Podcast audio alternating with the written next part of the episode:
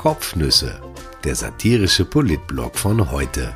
Geschrieben von Christian Nusser, gelesen von Christian Sinemus. Heute ist der 13. September 2020.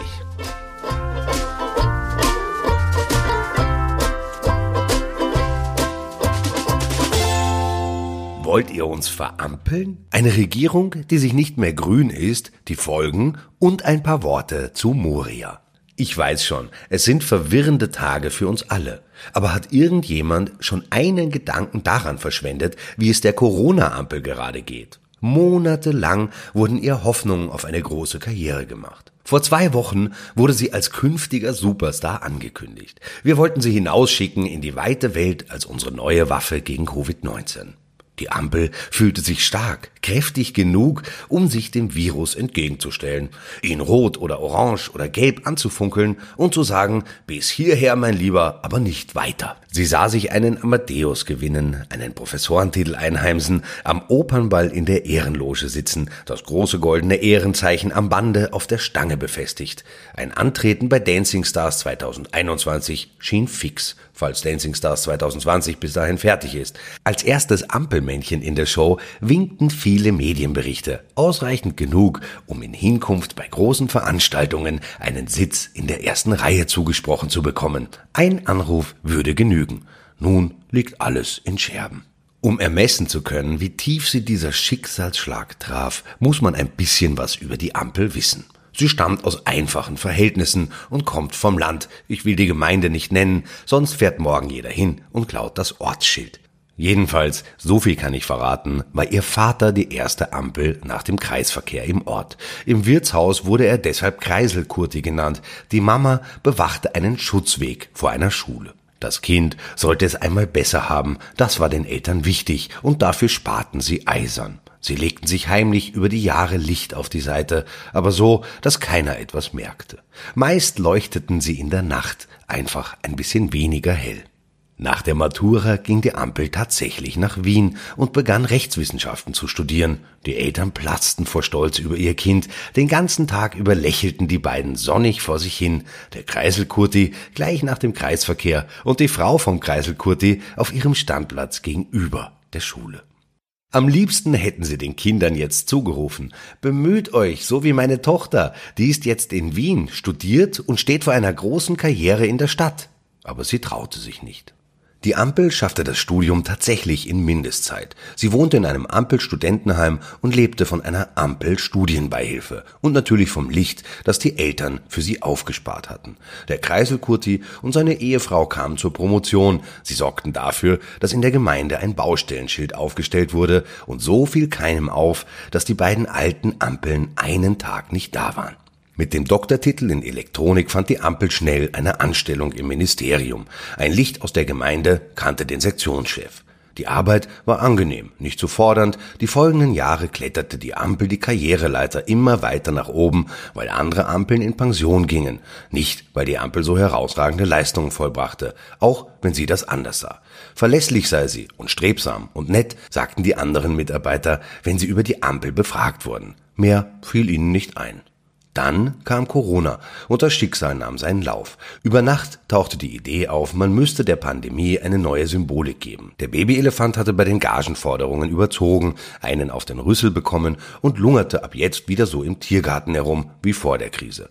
Also die Ampel. Der Minister persönlich rief an und redete mit vielen salbungsvollen Worten auf sie ein. Er hatte eine angenehme Stimme, befand die Ampel, fast so wie der Pfarrer in der Gemeinde daheim. Die Ampel sagte zu, sie wusste nicht wofür, aber sie dachte sich, ihr Schaden wird es schon nicht sein.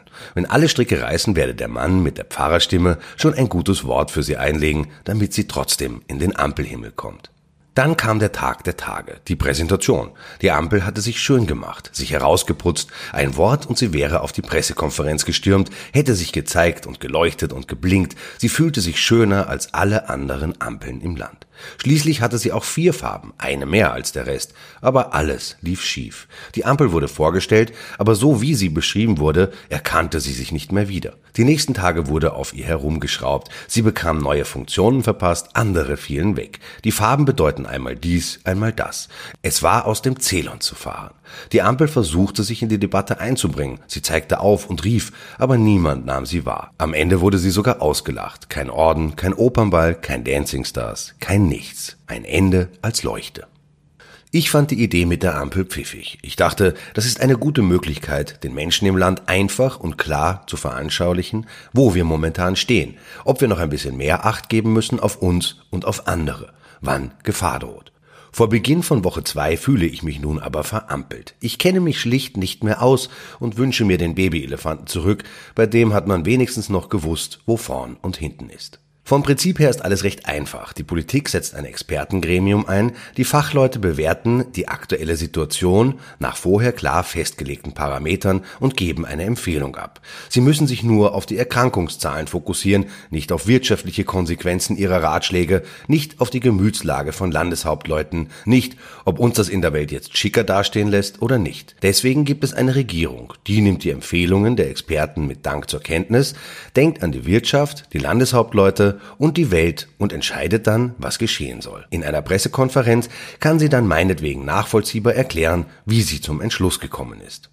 Nicht bei uns in Österreich. Es fängt einmal damit an, dass die Einsetzung eines reinen Expertengremiums nachgerade als ketzerisch erscheint, denn es könnte Unfug anrichten. Also entsendeten die Ministerien Beamte in die Kommission, das können auch Fachleute sein, aber sie sind nicht so frei wie die Vöglein.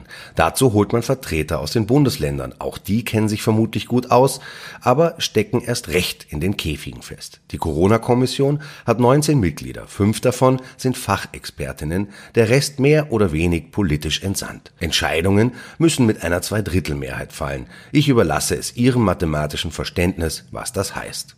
Ich unterstelle der Kommission nichts Böses, aber ich denke, die Mitglieder lernen jetzt im Eiltempo die politische Bühne Österreichs kennen. Man ist schnell eine Marionette im Machtspiel zwischen Kanzleramt und Gesundheitsministerium. Die Verschärfungen bleiben auf längere Sicht in Kraft, legte der Kanzler am Freitag fest. Wozu tagt dann die Kommission eigentlich die nächste Zeit, wenn ohnehin feststeht, was beschlossen werden soll? Was dahinter steckt? Sebastian Kurz hält das Gremium von Rudolf Anschober für eine Versammlung von Schnarchnasen. Es geht ihm zu langsam bei den Verschärfungen. Das wird noch spannend, die kommenden Wochen.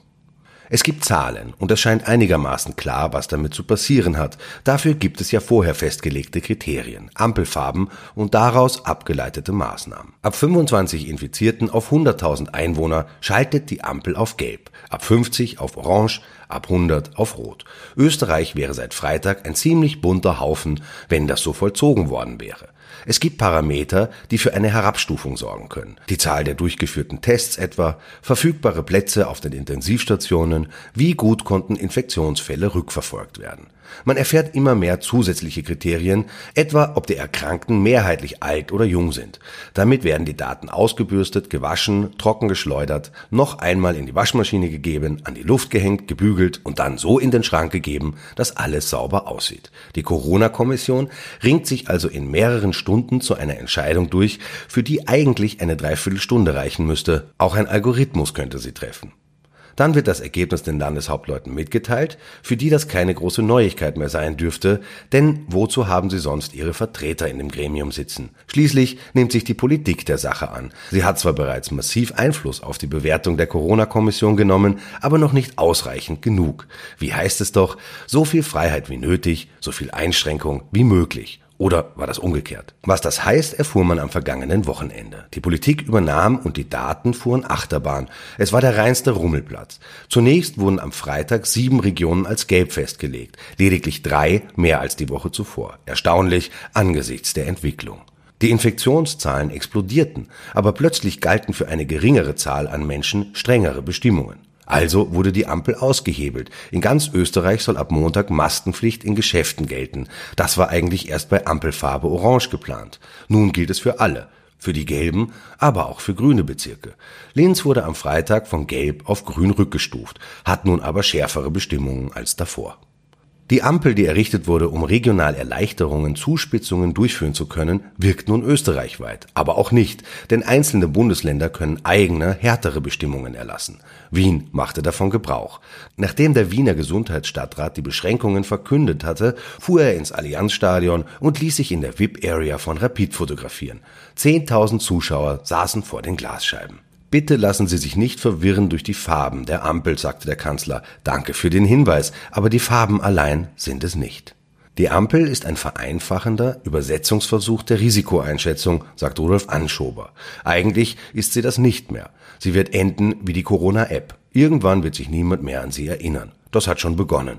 Am Wochenende wurden von der Webseite des Gesundheitsministeriums die Erklärungen entfernt, was bei welcher Ampelfarbe zu passieren habe. Nur mehr Grün wird ausgeführt. Unter Gelb steht, der Bundesminister ermöglicht den betroffenen Bundesländern bei Gelbschaltung noch strengere Maßnahmen als unter Grün vorgesehen zu setzen. Das ist alles. Orange oder Rot kommen nicht mehr vor. Das System werde überarbeitet, sagt das Ministerium. Die Daten, mit denen die Kommission arbeitet, sind, naja, in Wien dauert es in vielen Fällen inzwischen vier bis fünf Tage, ehe man getestet wird. Und das auch nur, wenn man Glück hat. Ein bis drei Tage später erhält man das Ergebnis oder auch nicht. Oft landet es im Briefkasten oder eingeschrieben auf der Post. Dort darf man nicht hin, weil man eigentlich in Quarantäne ist. Aber das ist das Gute an der Wartezeit. Wenn man seinen Bescheid hat, dass man nicht raus darf, dann darf man schon wieder raus. Für die Kommission ist das ein Problem, denn sie gibt ja Empfehlungen aufgrund des vorliegenden Datenmaterials ab. Alle Labors in Österreich sind so vernetzt, dass jeder durchgeführte Test innerhalb von 24 Stunden eingemeldet werden kann.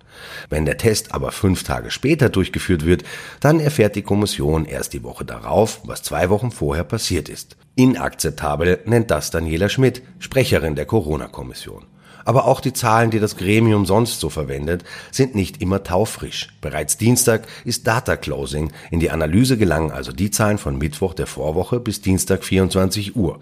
Erst am Donnerstag aber tagt die Kommission und gibt ihre Empfehlungen ab. Am Freitag beschließt die Regierung die daraus folgenden Maßnahmen, die am Montag in Kraft treten. Tags darauf ist wieder Data Closing. Weil das Virus schneller ist als wir, will sich die Corona-Kommission nun schon morgen wieder treffen. Hoffentlich erfährt das Virus das nicht. Politisch ist das brisant, denn im Hintergrund ist auch Rummelplatz. Am Freitag, als die Regierung das Ergebnis ihrer Beratungen präsentierte, sah das virologische Quartett aus wie eine Gruppe unschuldiger Schulbuben, die sich nicht erklären können, wer das Fenster der Klasse eingeschossen hat. Hinter den Kulissen flogen aber die Fetzen. Das Kanzleramt und das Innenministerium hätten gern schärfere Regeln gehabt, Wien jedenfalls auf Orange gesetzt. Anschober stemmte sich dagegen. Fachlich könnte man argumentieren, er will sich die Luft nach oben lassen, also noch ein paar Farben zur Verfügung haben, wenn die Zahlen schlechter werden. Und das werden sie sehr, sehr rasch. Wir sind in sieben Meilenstiefeln unterwegs zu einem zweiten Lockdown. Aber da steckt mehr dahinter. Die Grünen fühlten sich in den ersten Monaten in der Regierung von der ÖVP überrollt. Sie kam nicht vor. Sie durften Beschlüsse abnicken, hin und wieder in Maßen ihre Meinung äußern, um sie tags darauf als Einzelgedanken wieder im Rucksack zu verstauen. Thematisch passierte, was die ÖVP wollte, oder es passierte nicht. Wenn es passierte, dann wurde es mit einem türkisen Zuckerguss überzogen, der alles andere abdeckte. Anschober dämmerte bald, dass die Grünen ein Profil bräuchten. Also jetzt nicht die Zeitung, sondern sie müssten darstellen, wozu sie eigentlich dort sitzen, wo sie sitzen. Da Werner Kogler sich in seiner Funktion als Vizekanzler in einer sensiblen Lage für gelebtes Rebellentum befindet, wurde erst Alma Sadic, dann Anschober losgeschickt.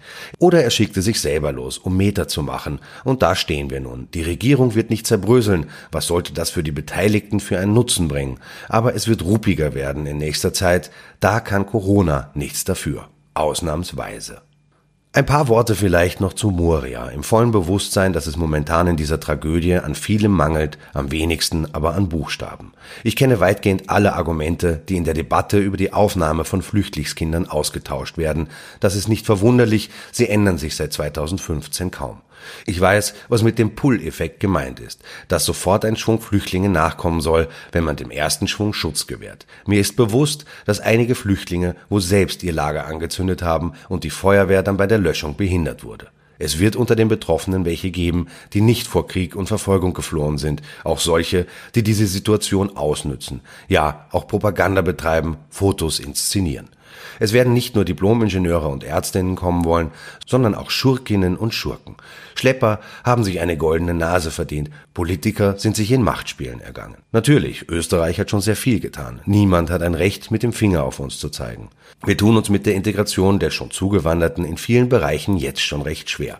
Vor allem in der Schule war das zuletzt ein Thema. Ich will mich jetzt gar nicht weiter auf Abwägungen einlassen oder nachprüfen, was stimmt und was nicht. Es gibt im Leben Situationen, da ist es besser, Argumente in eine Gartenlaube zu sperren und den Schlüssel in der Wiese zu vergraben.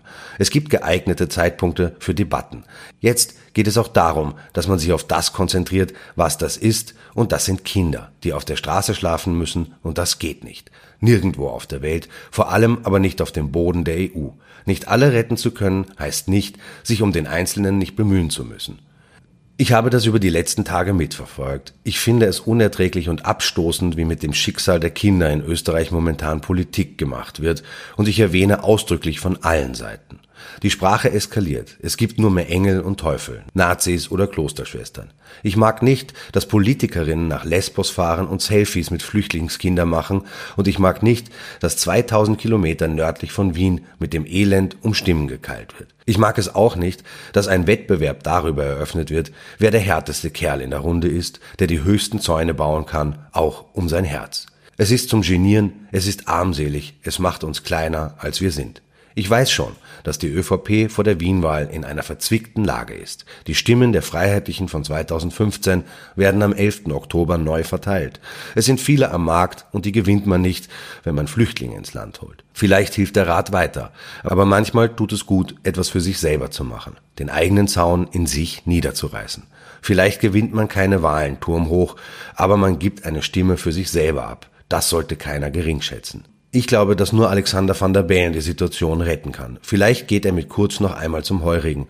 Er sagt ihm in aller Freundschaft bei einem Glas prickelnden Mineralwassers, dass er doch so knieweich sein möge, ein paar Kinder zu retten. Er fände das für das Ansehen des Landes passend. Er stehe auch einem christlich-sozialen Kanzler gut zu Gesicht. Man habe sich in den vergangenen Jahren immer gut verstanden, wilde Zeiten miteinander erlebt, sich stets aufeinander verlassen können und manches Heikle in aller Diskretion erledigt. Er wolle nicht drohen, aber wenn alles alles nicht nutze, würde er nicht davor zurückschrecken, ihm Juli auf den Hals zu hetzen. Das könnte helfen. Einen wunderbaren Sonntag Ihnen allen, trotz allem. San Francisco ist derzeit übrigens auch orange. Die Brände in Kalifornien sind schuld daran, nicht die Ampel. Nur, falls Sie ihr das auch noch in die Schuhe schieben wollen.